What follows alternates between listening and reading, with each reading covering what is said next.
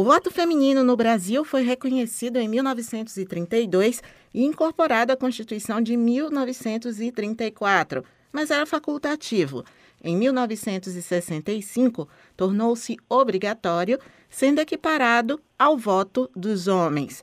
São 90 anos do voto feminino, mas a participação da mulher na política ainda está longe de ser igualitária. E é sobre este assunto que a gente conversa hoje com a jornalista Juliana Romão, da organização Meu Voto Será Feminista.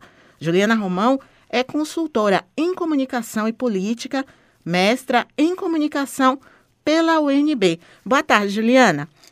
Boa tarde, Suzana. Boa tarde, ouvintes. É um prazer ter você aqui. Eu queria que você começasse falando, explicando o que é a organização Meu Voto Será Feminista, como ela surgiu. Suzana, Meu Voto Será Feminista é um projeto, a gente chama de Projeto Ação, que nasceu um pouquinho antes de 2018, mas ele começou efetivamente a atuar na campanha de 2018, nas eleições gerais, para estimular a mais mulheres, especialmente as progressistas, a estarem na política no sentido mais amplo, tanto como eleitora, como candidata.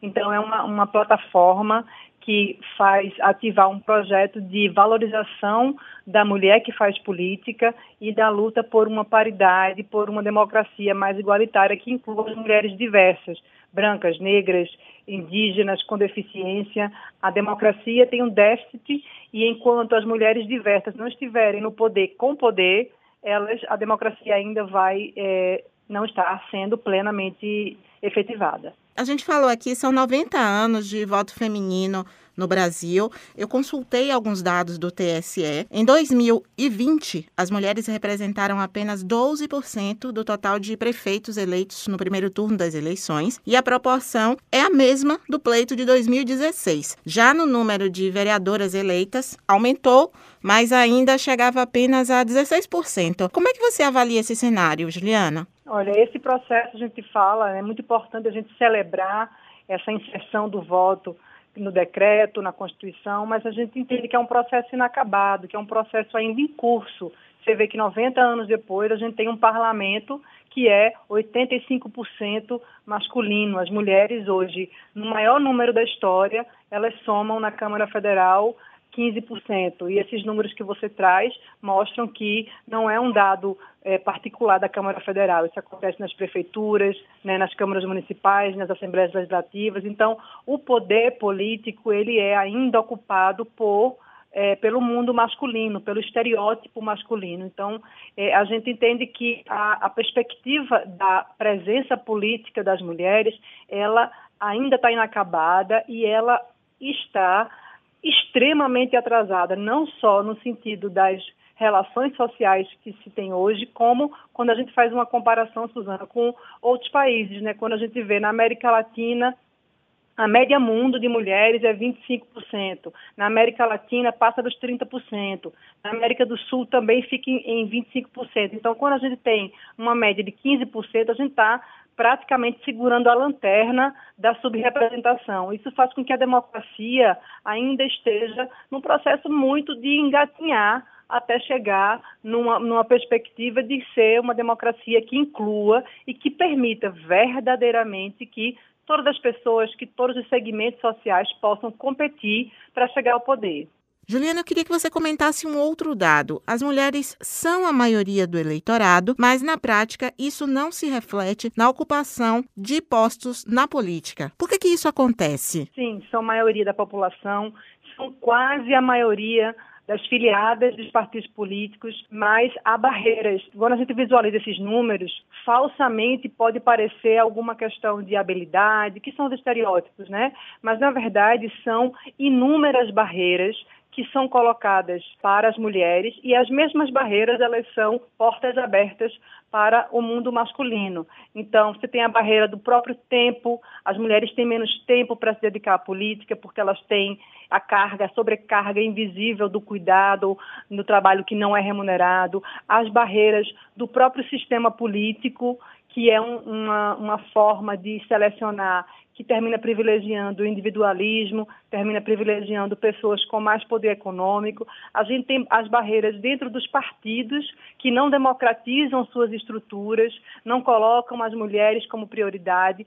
Então, a regra em si, ela é muito importante, mas sozinha ela é insuficiente. A gente precisa de outras, outros mecanismos e ferramentas que funcionem em sincronia, simultaneamente, para que haja uma efetiva capacidade de igualar a competição ou, no mínimo, tentar diminuir esse fosso que existe entre a, a, o investimento político, o investimento social, o investimento midiático e cultural na perspectiva de uma candidatura masculina e quase que o oposto disso quando se tem uma candidatura feminina. Então, a proporção de mulheres eleitoras, ela termina não se dimensionando na proporção de eleitas, a gente está muito distante de uma paridade justamente pelas inúmeras barreiras que existem, barreiras que são visíveis, como essas que eu estou te dizendo, né, do sistema político, da, da não democratização dos partidos, é, mas também simbólicas, que é uma, um novo conceito, o conceito não é nem novo, né, ele está se disseminando agora, que é o de violência política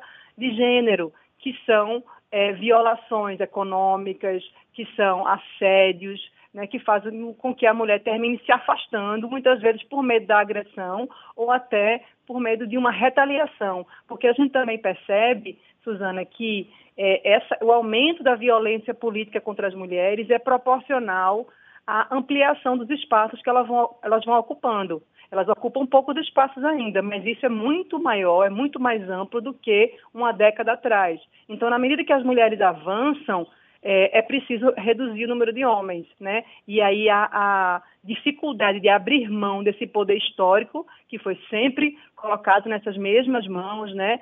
É, nas mãos de mesmas pessoas, dos mesmos grupos políticos, dos mesmos perfis sociais, essa dificuldade termina gerando uma violência que vai virando uma escalada que ela acontece permanentemente, mas ela tem uma escalada nas épocas eleitorais. Juliana, eu queria falar sobre representação e representatividade. Você acredita que mesmo essas mulheres que são eleitas, que os mandatos têm a mesma visibilidade de candidatos homens? Não tem a mesma visibilidade, Suzana, e é importante também a gente entender que é, o corpo de mulheres ele é múltiplo, diverso. Então, quando a gente fala de mulheres, a gente está falando de diversas agendas.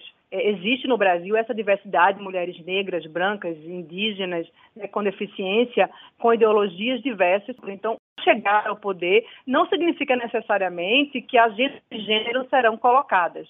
Tá? Isso é importante a gente destacar, que a representatividade descritiva significa a representatividade numérica, ela não necessariamente vai significar uma representatividade daquele grupo em si. Eu estou conversando com a jornalista Juliana Romão, da organização Meu Voto Será Feminista. Juliana Romão é consultora em comunicação e política, mestra em comunicação pela UNB. E hoje, no Dia Internacional da Mulher, a gente fala sobre os 90 anos do voto feminino e a participação da mulher na política aqui no Brasil. Juliana, para que a gente consiga avançar nessa questão da participação da mulher na política, você acredita que é fundamental entender sobre o feminismo? Não é fundamental entender sobre o feminismo no sentido de ter que parar para pensar e para estudar, porque o feminismo, na verdade, é um movimento de luta por condições iguais na realidade da vida.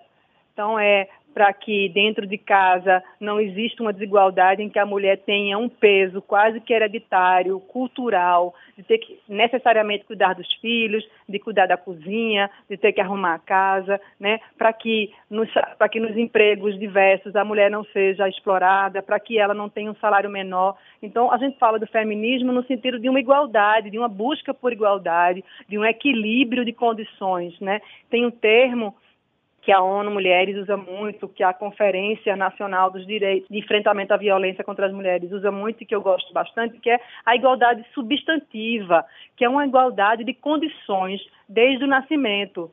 Eu conversei com a jornalista Juliana Romão, da organização Meu Voto Será Feminista. Juliana Romão é consultora em comunicação e política, mestra em comunicação pela UNB, e nós falamos sobre os 90 anos do voto feminino e a participação da mulher na política aqui no Brasil. Juliana, eu te agradeço muito pela entrevista e por todas as informações. Uma boa tarde para você. Boa tarde, Suzana. Boa tarde a quem está ouvindo a gente. Foi um prazer nosso, meu e do projeto Meu Voto Será Feminista contribuir com esse debate. Eu aproveito a oportunidade para desejar para Juliana e todas as mulheres um feliz Dia Internacional da Mulher, que possamos avançar na igualdade de direitos, nos salários, no reconhecimento das habilidades em postos de gestão e liderança, com esta consciência de que a luta feminina é diária. Suzana Lima para Educador FM.